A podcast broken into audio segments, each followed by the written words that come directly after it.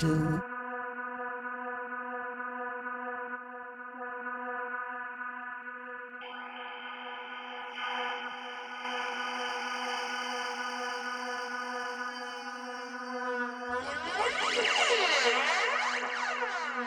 you love